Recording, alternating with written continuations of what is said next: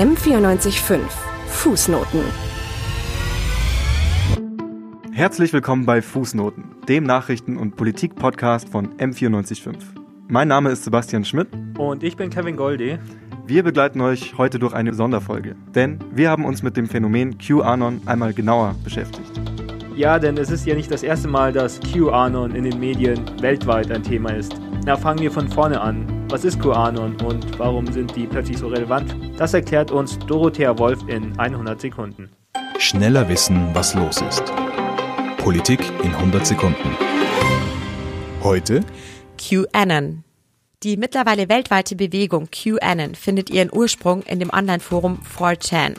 Dort hatte erstmals am 28. Oktober 2017 ein unbekannter User mit dem Namen Q Clarence Patriot behauptet, ein hochrangiger Geheimdienstagent zu sein. Der User Q deutete einen sogenannten Deep State an, also einen Staat im Staat. Dieser Deep State setzte sich aus hochrangigen, einflussreichen Menschen in Machtpositionen zusammen, die auf das Geschehen in den USA, aber auch global einwirken. Zentral ist die beleglose These, eine satanistische Elite entführe Kinder, halte sie gefangen, foltere und ermorde sie, um aus ihrem Blut eine Verjüngungsdroge, die chemische Verbindung Adrenochrom zu gewinnen. Es handelt sich dabei um eine Verbindung, die durch die Oxidation von Adrenalin entsteht. Seine medizinische Hauptanwendung ist die Verlangsamung des Blutverlusts durch die Förderung der Blutgerinnung in offenen Wunden. Die Erzählung knüpft an das sogenannte Pizzagate an, wonach hochrangige PolitikerInnen der Demokratischen Partei angeblich einen internationalen Kinderhändlerring zur Prostitution von Minderjährigen betreiben.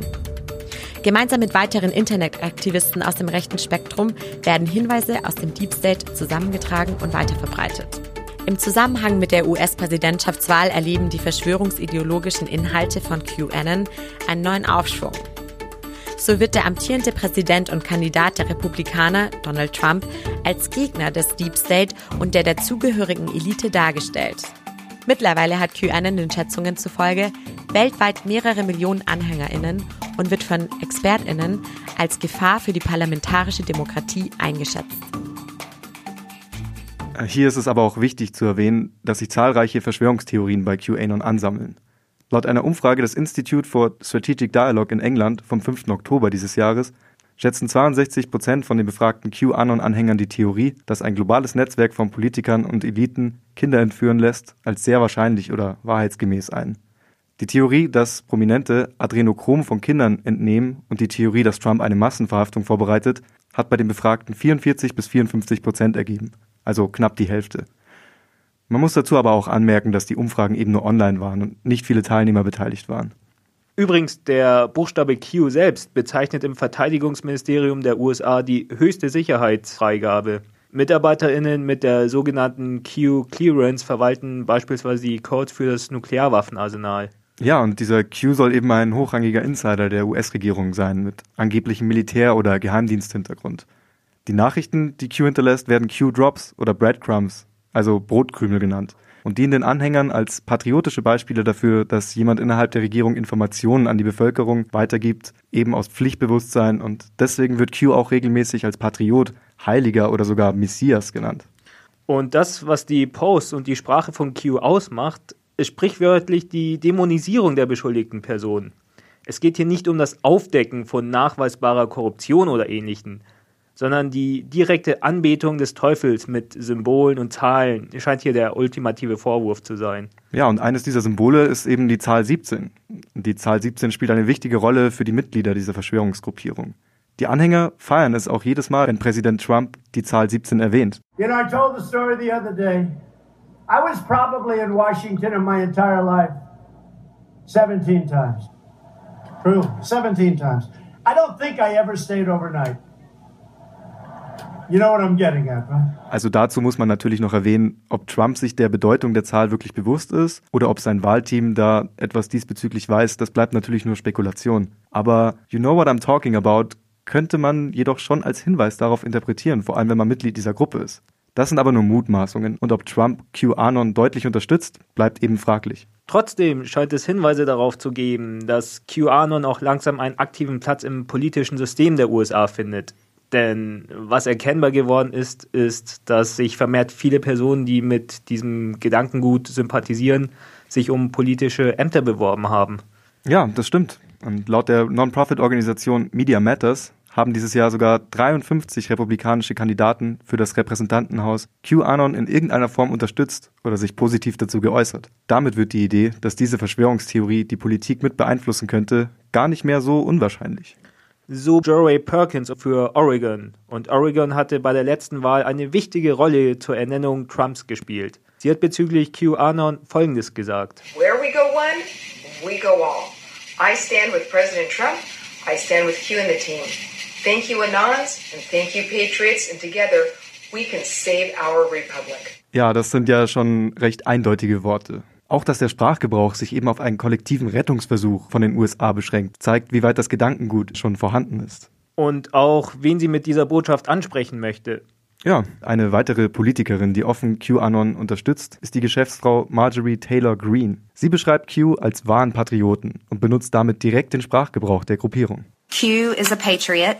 We know that for sure. I'm going to tell you, I don't know who Q is, but I'm just going to tell you about it because I think it's something worth listening to. Und es ist genau diese Kandidatin, die Trump in den letzten Monaten auch als künftigen Star der Republikanischen Partei bezeichnet hat. Und für Menschen, die ein für Verschwörungstheorien anfälliges Missvertrauen in die Regierung haben und ihr alles Mögliche zutrauen, kann das schon ein recht deutliches Signal sein. Es gibt auch noch eine andere weibliche Kandidatin in Colorado, die sich während den Vorwahlen positiv zu Q geäußert hatte, nämlich Lauren Böger. Do you know about the Q movement? Are you familiar with what that is?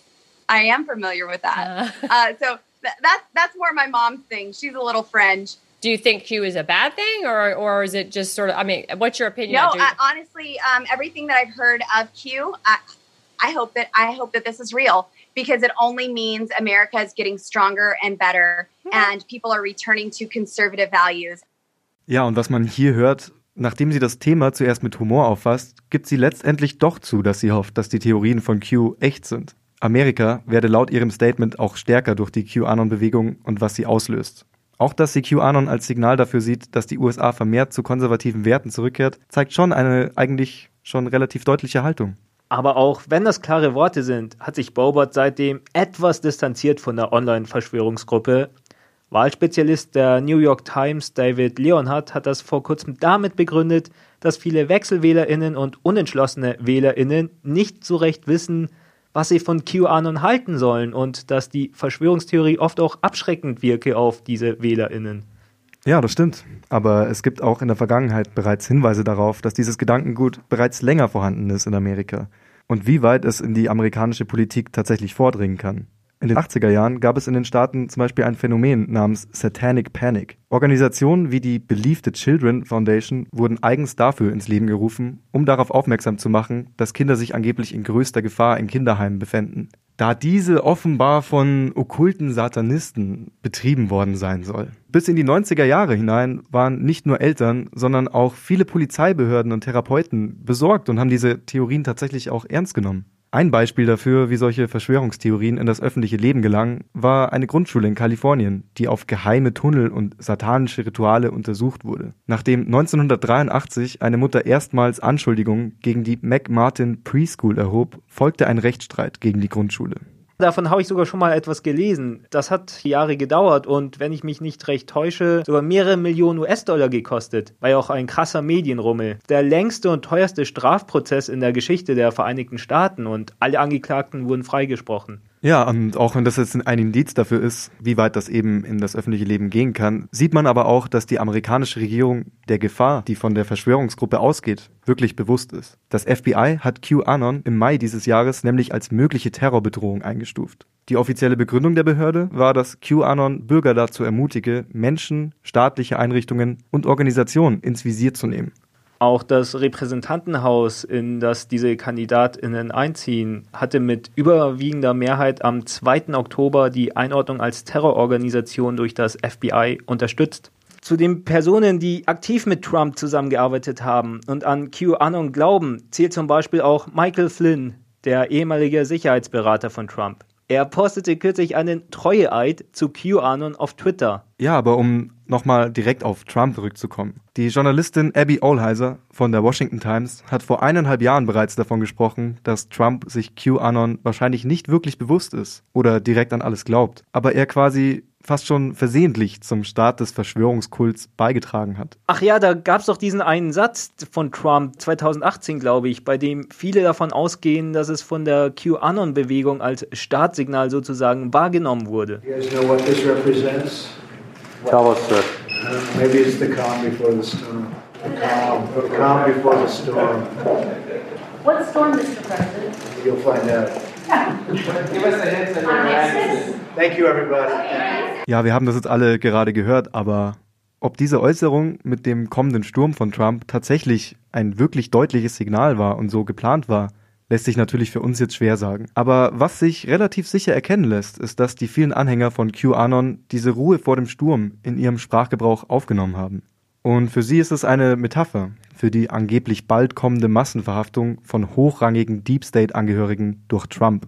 Es soll sich dabei um ein Ereignis handeln, das jeden dann erkennen lässt, dass QAnon von Anfang an rechts hatte und Trump sich als einziger für die vermeintlich laut der Gruppe richtige Sache eingesetzt hat. Eine der letzten öffentlichen Aussagen von Trump bezüglich QAnon wurde bei einem Townhall-Meeting geäußert. Und hier gab der Präsident zum ersten Mal zu, etwas über die Verschwörungstheorie zu wissen. Let me ask you about QAnon. It is this theory that uh, Democrats are a satanic pedophile ring and that you are the savior of that. Now, can you just once and for all state that that is completely not true So, and that I know- disavow QAnon in its entirety? I know nothing about QAnon. I just told I you. I know very little. You told me, but what you tell me doesn't necessarily make it fact. I hate to say that. I know nothing about it. I do know they are very much against uh, pedophilia. They fight it very hard, but I know nothing about it. They about believe it. it is If a you'd like satanic me cult run by the deep study this- state. let me just tell you what I do hear about it is they are very strongly against pedophilia, and I agree with that. I mean, I do agree with that, and I agree but with there's it not very a satanic uh, pedophile I have cult no being idea. by. I know you nothing don't about know that. that. Okay. No, I don't know You that. And just neither- and this neither week. do you know that. Okay. Also, dass Trump danach noch ganz kurz schnell einräumt, dass er wisse, dass die Gruppe gegen Pädophile sei, nachdem er erst sagt, er hat eigentlich gar keine Ahnung, um was es geht, dient schon als Hinweis darauf, dass er sich bewusst ist, um was es bei der Gruppierung so ungefähr geht. Eine Untersuchung des Pew Research Institutes, das in den Vereinigten Staaten Meinungsforschung betreibt, hat sich angeguckt, wie weit QAnon bei der durchschnittlichen amerikanischen Bürgerin angekommen ist. Und ja, diese Ergebnisse sprechen wirklich schon für sich. Denn im März war das Ergebnis dieser Umfrage noch, die meisten Amerikaner hätten noch nie etwas von QAnon gehört. Und im September heißt es jetzt schon, die meisten Amerikaner kennen QAnon und halten es für gefährlich. Eine Umfrage der Online-Plattform Civics hatte auch ergeben, dass 56 Prozent der Befragten, die angegeben hatten, Republikaner zu sein, die Verschwörungstheorien rund um QAnon als größtenteils oder teilweise wahr einstufen. Demnach solle jeder dritte Republikaner an der Theorie von QAnon glauben. Ja, und es hört einfach nicht auf. QAnon ist in letzter Zeit gefühlt ständig ein Thema in den Nachrichten. Und das auch wegen Social Media. Facebook zum Beispiel löschte Anfang Oktober die zehn größten QAnon-Seiten auf ihrer Plattform.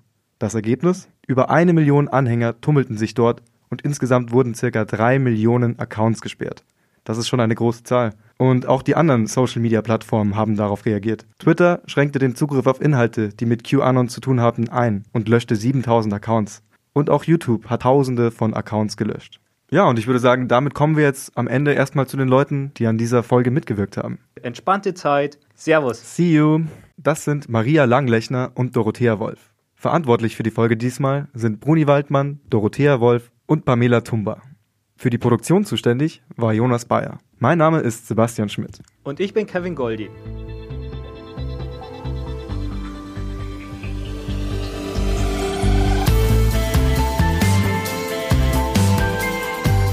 Fußnoten, der politische Nachrichtenpodcast von M945.